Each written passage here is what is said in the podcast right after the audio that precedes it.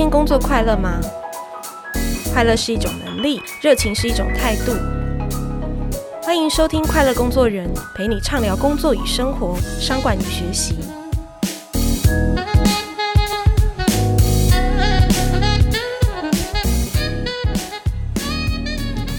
大家好，我是 Cheers 快乐工作人主编若涵。今天我们要来聊一聊，在台湾一群你最熟悉的陌生人，也就是义工哦。其实他们跟我们没有什么太大的不同，只是语言不一样、国家背景，然后跟文化不同而已。但其实啊，这一群移工在台湾的人数已经可能超越你的想象。根据劳动部的统计，已经超过六十九万人。那主要是印尼、越南、菲律宾跟泰国这四个国家。所以我们来换算一下哦。如果以台湾的工作人口大概一千一百万来算，其实你在职场大概十五个人就会遇到一个他是移工。那他们分散在哪些领域呢？包含机构看护，包含家庭里面、营建工程、制造业、农业、渔业等等。其实很多人，甚至你身旁认识的第一位东南亚义工，可能就是在你的家里面照顾你的亲爱的家人的那一位。所以疫情当中啊，我们也很常就是因为疫情爆发，看见到说哦，义工他染疫了，那他的生活环境、他的宿舍，诶，是一个怎么样的状态？有时候我们就会开始有点担忧，这群在台湾的七十万人，他们有好好的生活吗？那他们跟我们既然没有什么不一样，我们可以怎么样去靠近他们，认识这一群？跟我们有不一样文化的人，毕竟你也知道，现在疫情期间我们都出不了国。可是你换个角度来想哦，你在台湾有这七十万的外国人，就是你可以更多的亲自来接触他们，了解他们的文化语言，让这一群最熟悉的陌生人可以去扩展你的国际视野，打开你包容多元文化跟这个世界想象的最好的窗口嘛。所以今天我们邀请到这个来宾呢，是 One Forty 的创办人陈凯翔。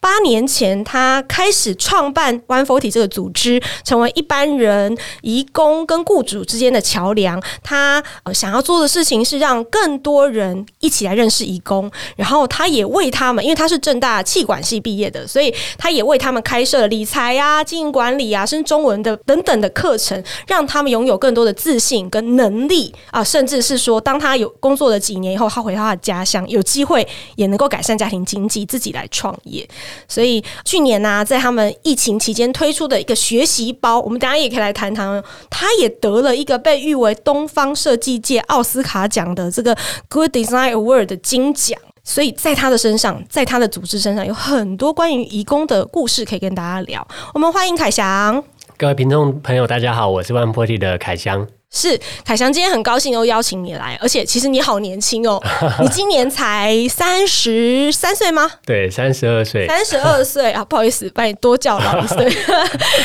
可以跟我们聊聊，就是哎，你自己到底是怎么样去接触移工的这件事情啊？嗯，其实。我也是在大学毕业的那个时间点，然后我一直在思考未来我想要做什么样子的工作，甚至更大的会去想说未来我希望的理想生活是什么样子，包含工作、生活，还有各式各样我想要遇见的人，我在做的事情。那个时候有一个很初步的想法，是我希望投入在社会公益的领域。确实方向是有点模糊的，就是说，诶，我也不知道这个社会上有这么多的议题，那我哪一个是我最有热情，然后最有连接想要去做的，以及我也在思考说，诶，走入非营利组织，成为一个非营利组织工作者这一条职涯的路，那。过去是比较少人走的一条路，那我也希望多探索。而且你念气管系耶，所以，你的同学们可能都比较多想要去银行、金融业工作，对不对？没错，就是我确实跟当时的同学们就是有蛮大的差别。对，所以这也体现在我大学毕业，那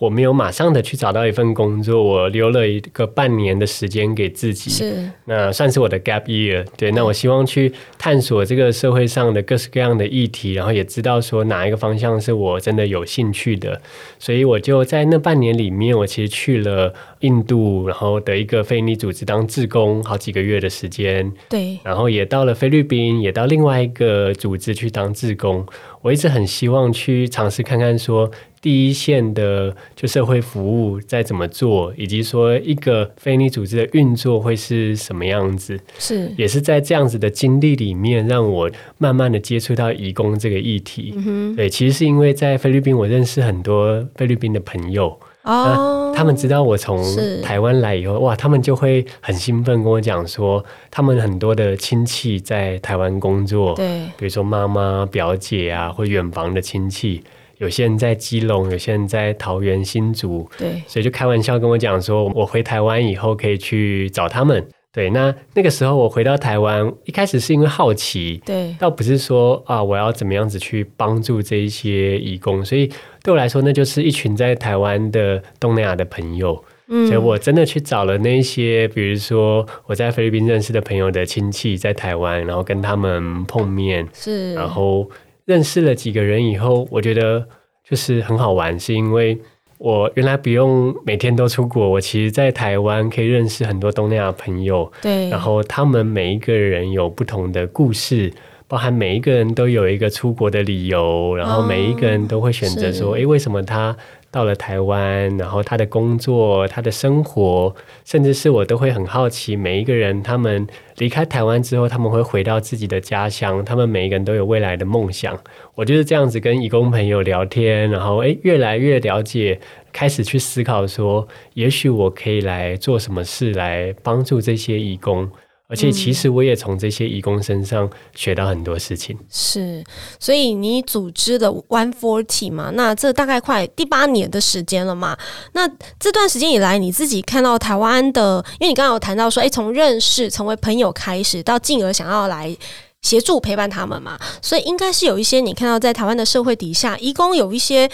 困境吗？或者是说有哪一些的部分是需要我们更多关注的？确实，那个时候我花了很多时间在台北车站的大厅。就如果大家有机会到聊天？对对，到台北车站大厅，里面看到有很多义工坐在大厅的地板上。然后过去都是很多人走过去，然后没有什么参与，觉得诶，他们是谁？然后我。跟他们有什么连接？但是我花了很多时间坐进去，然后跟每个人聊聊天。除了蛮新奇的之外，因为哇，就是了解到，比如说印尼，他们会跟我们分享他的家乡，然后诶，也许我也自己有去背包客旅行过，然后就很多连接。但同时，其实也看到了每一位义工他来到台湾的辛苦。去发现了很多的问题，比如说他们刚到台湾，其实一待就是六到八年的时间。但是因为语言不通，可能完全不会说中文。通常来的时候可能是完全不会讲的，很多很多，大部分是快要零基础，所以是来到这边才开始学。是对，但是因为语言不通，然后又加上没有认识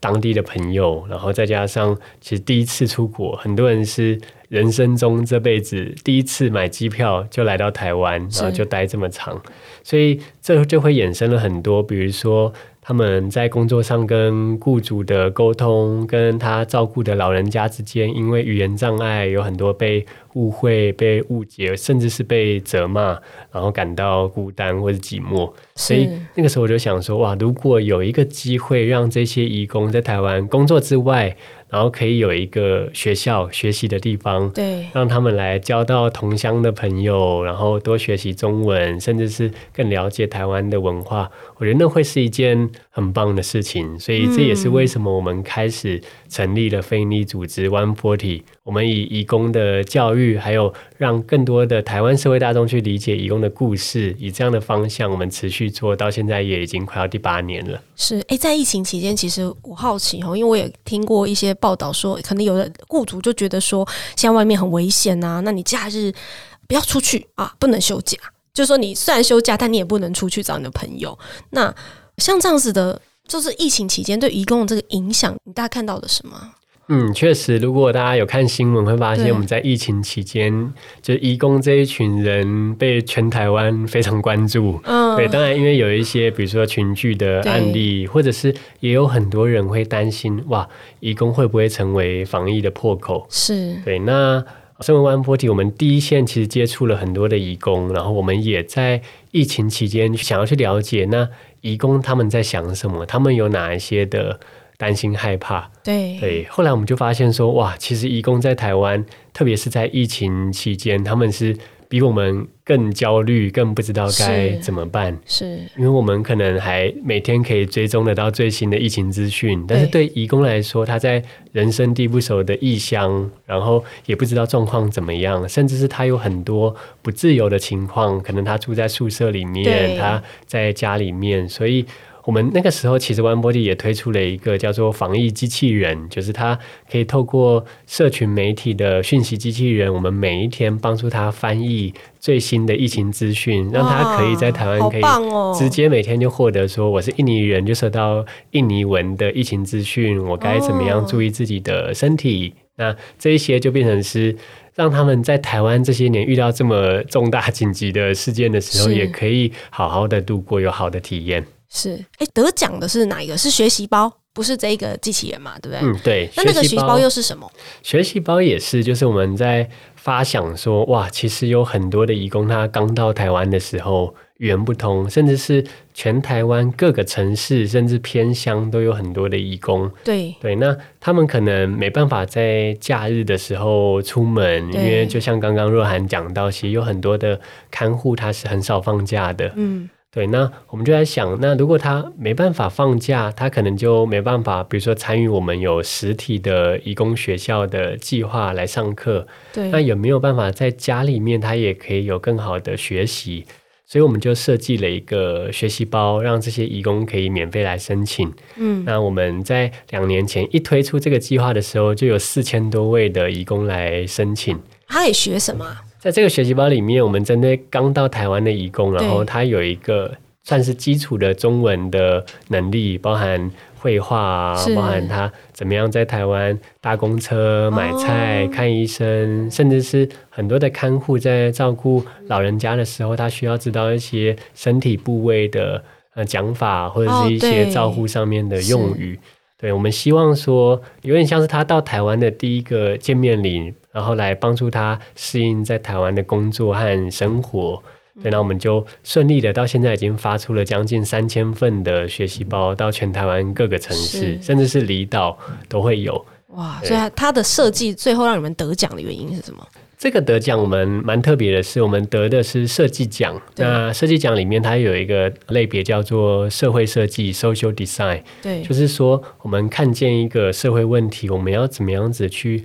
设计一个机制来解决这个问题，然后创造很大的影响力。所以这个设计它其实并不是指我们传统上包装设计或者是平面视觉设计，它比较是。更抽象的是怎么样子去设计一个机制来解决社会问题。OK，那这也是在设计领域最近也越来越多人在讨论的一个面向。是，所以哎，如果你身旁有义工的朋友，或者你家就有义工朋友，你也可以来上 One Forty 的脸书来跟他们申请这样一个学习包，对不对？就是让他更适应环境，也能够更好的跟你们相处。没错，而且我们发现呢，就是我们送出这三千份学习包，我们开始在全台湾的。各个家庭，我们去访谈，我们希望去知道说，哎，义工收到这个学习包，它有什么样后续的效果？那我们发现一件很有趣的事情，就是。原本这个学习包的设计是希望协助义工来适应台湾的工作和生活，对。但是我们发现说，这个学习包其实协助的其实是一整个家庭，嗯哼。那让看护跟他照顾的老人家，还有雇主之间，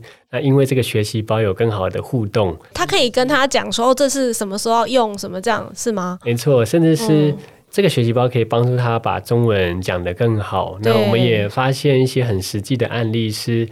看护可能在练习写中文字，或者是来练习一些中文的句型，然后单字。那阿公阿妈看到，或是雇主看到，他可能会教他：哎，你这个应该是要这样子写，或者是应该要这样讲，发音才标准。它反而变成是一个很好的媒介，让比如说雇主跟看护之间，那大家都待在同一个家庭里，那可以真的变成更好的互动，那变成是让义工不只是提供劳动力来单纯协助，而是可以成为一个。就像我们家庭里面的好队友，是可以互相来支持这样。而且雇主也会看见这义工是在用心、认真的嘛，想要能够在他的专业上精进嘛。所以基本上，哎，这样的一个学习包机制听起来很棒，就非常的好的制造了一个新的一个对话的机会，然后一个场域让他们交流。对，所以确实现在有越来越多的雇主他会主动的来跟我们申请学习包，因为对雇主来说，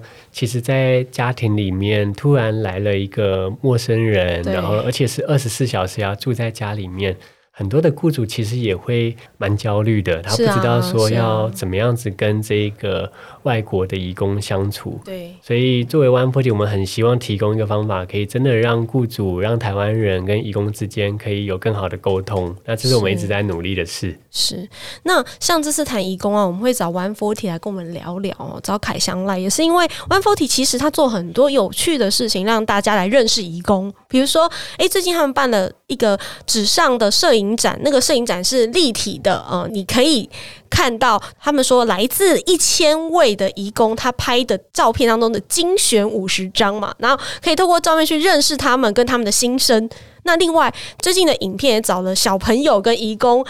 哥哥姐姐这样对话啊，互相认识对方这样子，然后小朋友的童言童语问的问题啊，问他说：“那你好吗？”的印尼文要怎么讲？然后一个大姐姐就来教他，这种互相好奇、探索，然后建立友情的这种画面，哦，看了就会让我觉得说：“诶，真的就是好有趣哦！就是真的有不一样的文化的人就在我的身旁，我想要更多的来认识他。那可不可以请凯翔聊聊？就是说，诶，在 One Forty 工作的这一段。经验跟你的伙伴，你自己觉得最有意义的地方在哪里？然后最有趣的地方又在哪里？其实，在 One Forty 我们这七年多来，我其实每一天的工作还是觉得很兴奋，跟很有挑战。对，因为我们一直在尝试新的方式，让社会大众去减少对于移工的刻板印象或偏见。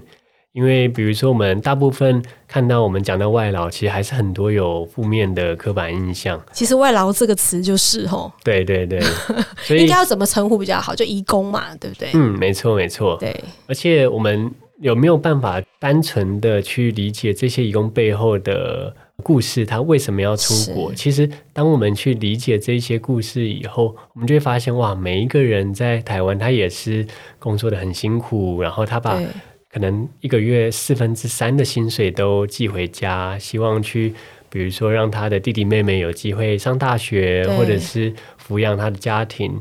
其实，在这些义工跟我互动的过程中，我很感动的是，当他们谈到他们的梦想的时候，大部分的人的梦想里面是包含了他的家人，包含了别人的。他不只是在谈他自己的梦想，他出国，他其实承担的是一整个家庭的期待。是跟改善家庭的这样子的目标，所以我们做了很多的尝试，包含我们办了文化交流活动，我们办了展览，就像刚刚讲的摄影展，对，我们都希望让民众有机会可以看见我们跟义工之间的连结，嗯，甚至是可能很多人会觉得，诶，义工可能是外国人，他来了台湾就走了，那好像跟我们没有什么关系。但其实，移工跟台湾社会有已经有很大的连结了。就像刚刚若涵讲的，其实有超过二十万的家庭里面都已经有外籍的看护在照顾我们的长辈，甚至很多人的长辈，他可能人生的最后十年、十五年是由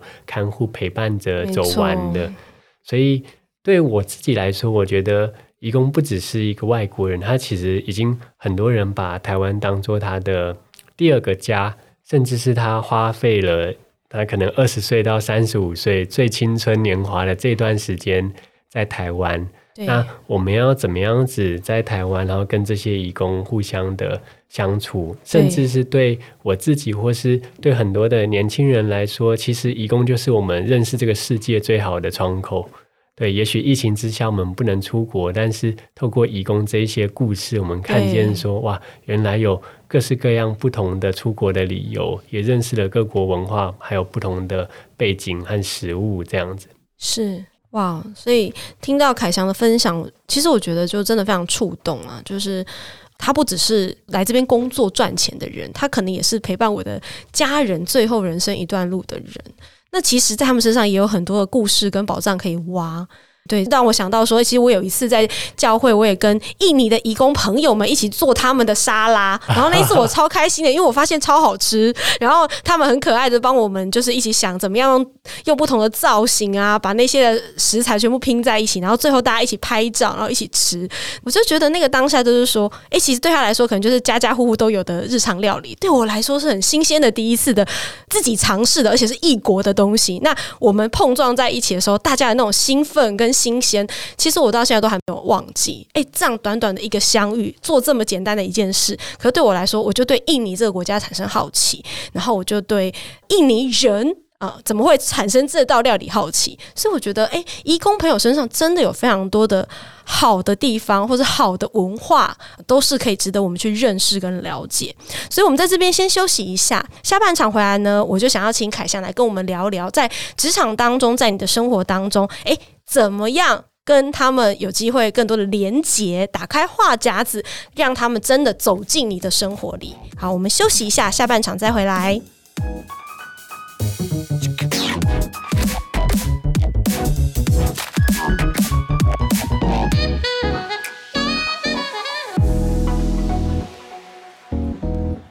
听众朋友，大家好，我是 Cheers 快乐工作人主编若涵。今天我们邀请到的来宾是 One Forty 的创办人陈凯祥。凯祥好，Hello，大家好。是上半场我们聊了你在 One Forty 真的怎么样的走进创办了 One Forty，然后也透过 One Forty 去认识深入到诶，不只是移工，可能还有移工他的那个家庭啊，或者是他在台湾的雇主，诶，你们所做的很多事情连接了不同的人一起来哦认识移工。那下半场我想要跟你聊，就是说，诶，其实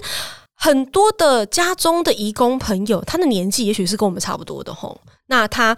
常常在我们的家里面，然后陪伴我的家人。诶，我想问一下凯翔，就是说有没有这样的例子？就是说我怎么样跟移工变朋友，或者是我应该用什么样的心态来面对我家的这位移工朋友呢？嗯，确实，我们遇到，比如说有非常非常多的家庭都已经有请外籍看护了。对，那也常常会有一些年轻的朋友们来找 One Forty，然后说：“诶，他家里面有看护，而且其实就跟他们年纪差不多。”那要怎么样开启第一步的互动？对，那其实有一些很简单的方法是，第一个是学几句东南亚的语言。其实像我自己一开始在创办 One Forty，其实我一开始也不会讲任何东南亚的语言。是，很多人以为我可能是有东南亚的背景，对，但其实没有。没有。但也是学个五句十句的，比如说印尼文，我就可以到台北车站大厅，然后诶打个招呼。其实那个距离一下子就拉近了，因为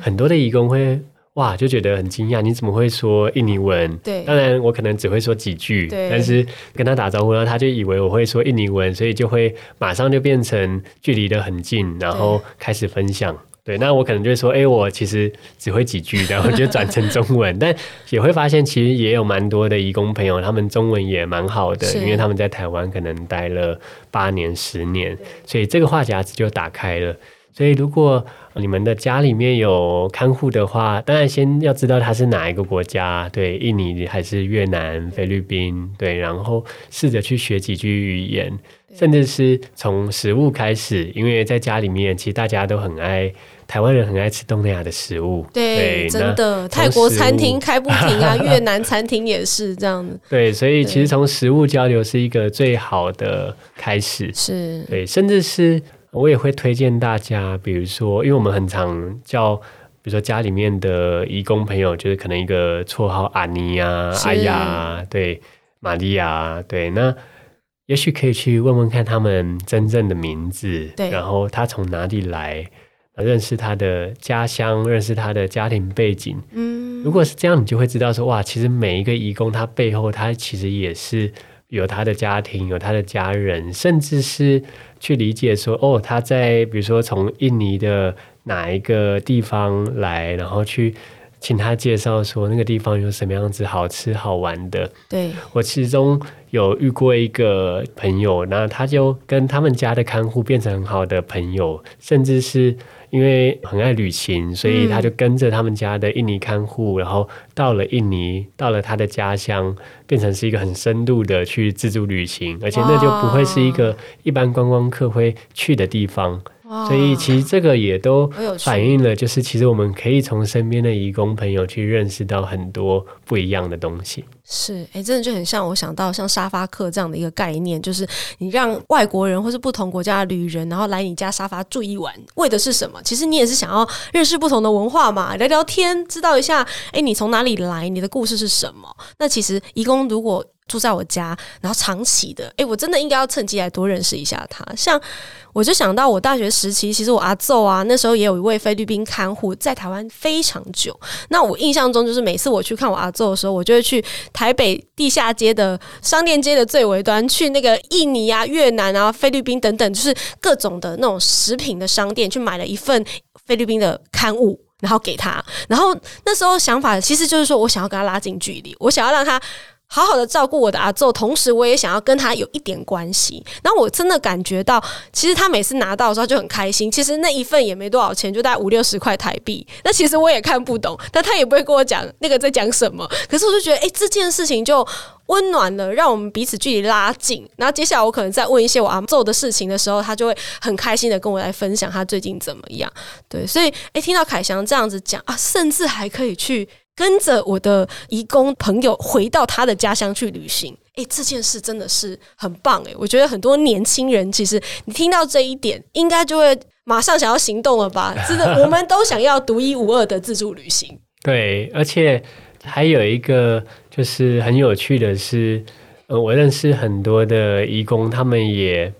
有很多的多才多艺，对，就是移工可能是他工作上面的身份或者是标签，他可能在呃家里面当看护或者在工厂工作，在产线上。但是我同时也遇到了很多义工，那他是音乐人，他是乐团的主唱，他是很厉害的摄影师、设计师或是艺术家，对，甚至是我认识一群义工，他们会自己组成社团，然后每个月都去。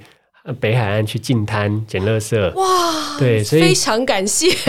爱台湾。没错，就是当我们可能哎，试着从另外一个角度，那我们就看见说，哇，就是也许我跟这些义工都是喜欢音乐的人，对对。那我们办了一个企划，叫做“义工大人物”，就是我们去找到了全台湾各式各样的，他其实是一个很棒的歌手，然后作家，嗯、然后来展现他们的才艺。其实我们看到说，像去年我们办了一个音乐节，那除了邀请全台湾的义工乐团来唱歌以外，我们也邀请了一些台湾的歌手和乐团一起在台上一起唱。对，那在那一个 moment，我们就会看到说，其实我们都是喜欢音乐的人，是对。那这样子，我们其实就有连结了，那也可以去撕下我们对于义工的标签。对，谈到标签这件事情，我还是想问问凯翔，就是。嗯有什么样的标签？你觉得我们都隐隐约约都还在存在我们的心中，或者是媒体的当中？是我们大家在这一集的节目中，我们真的可以厘清，把它撕下来的。嗯哼，其实大家讲到，比如说外劳，还是会很容易，比如说会觉得哇，他们是不是喝酒啊、打架啊、吸毒啊，各式各样，甚至是犯罪的事件？对，但其实呃，我们。从很多的数据或者是研究报道可以看到说，啊，其实移工在台湾，他们其实犯罪率是很低的，甚至比台湾人还低。那是，但是就是有官方数字的认证的，对不对？对对，因为其实每一个人他出来来到台湾，其实他都是背负着整个家庭的。可能债务，或者是他有一个很沉重的压力，要改善经济。所以，如果他在台湾，比如说哇，就是犯了法，那他其实是会被遣返的。那遣返就代表他其实没办法赚到这些钱，就被遣返回去了。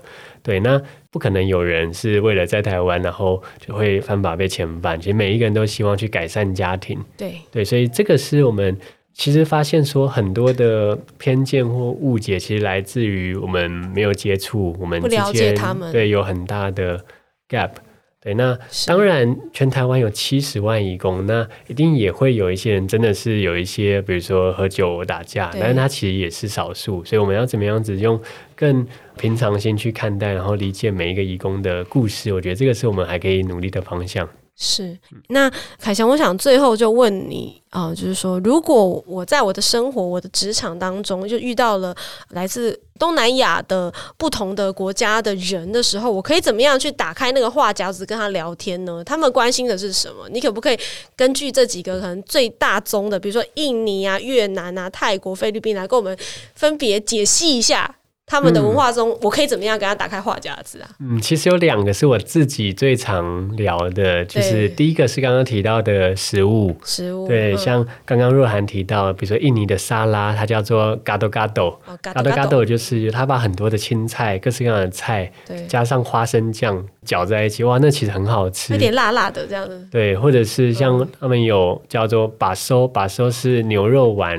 的、嗯、的汤，因为我们的贡丸比较多是。猪肉嘛，但他们是牛肉丸，或是沙爹，就是各式各样。所以食物是一个最好交流，然后甚至是可以请这一些义工朋友去推荐他们在台湾有哪一些他们觉得很道地的餐厅。哇，那个是真的都很好吃的。他们一定都知道，对，比我们都清楚，对不对？对。然后第二个是音乐，其实东南亚的音乐是有各式各样、非常多元的，所以我们其实是可以从音乐开始聊起。比如说，在东南亚也有很多的独立乐团，然后也有很多的不同的音乐，所以其实我常常也会点 Spotify 或者是点一些网上音乐，然后请义工朋友来推荐他们现在最红的是什么歌。哦，对，然后也有分成主流的歌手跟各式各样的独立乐团，我觉得这个就会是很符合现在台湾年轻人也喜欢的一个方向。哦，好有趣哦！听到你说用 Spotify 打开，然后让他去选。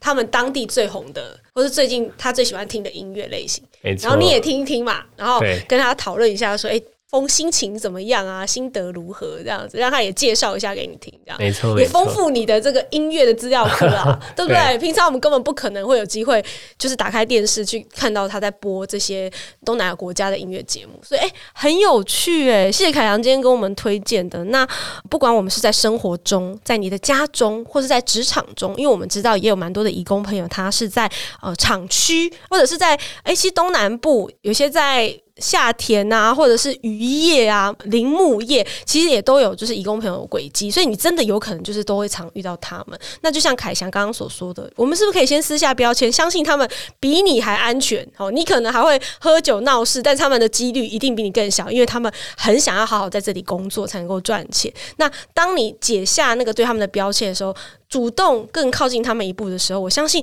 会有更多的美好的火花产生，是从认识包容不同的多元文化开始啊、也扩展你的兴趣跟你的人脉朋友这样。那凯翔所创办的这个 One Forty 呢，我觉得很棒，也要推荐给听众朋友。呃，不只是他们在脸书当中有非常多的诶影片或者是采访文章分享，你也可以上他们的网站。听说你们采访的那个范围之广大，是你们还跑到人家家乡去采访。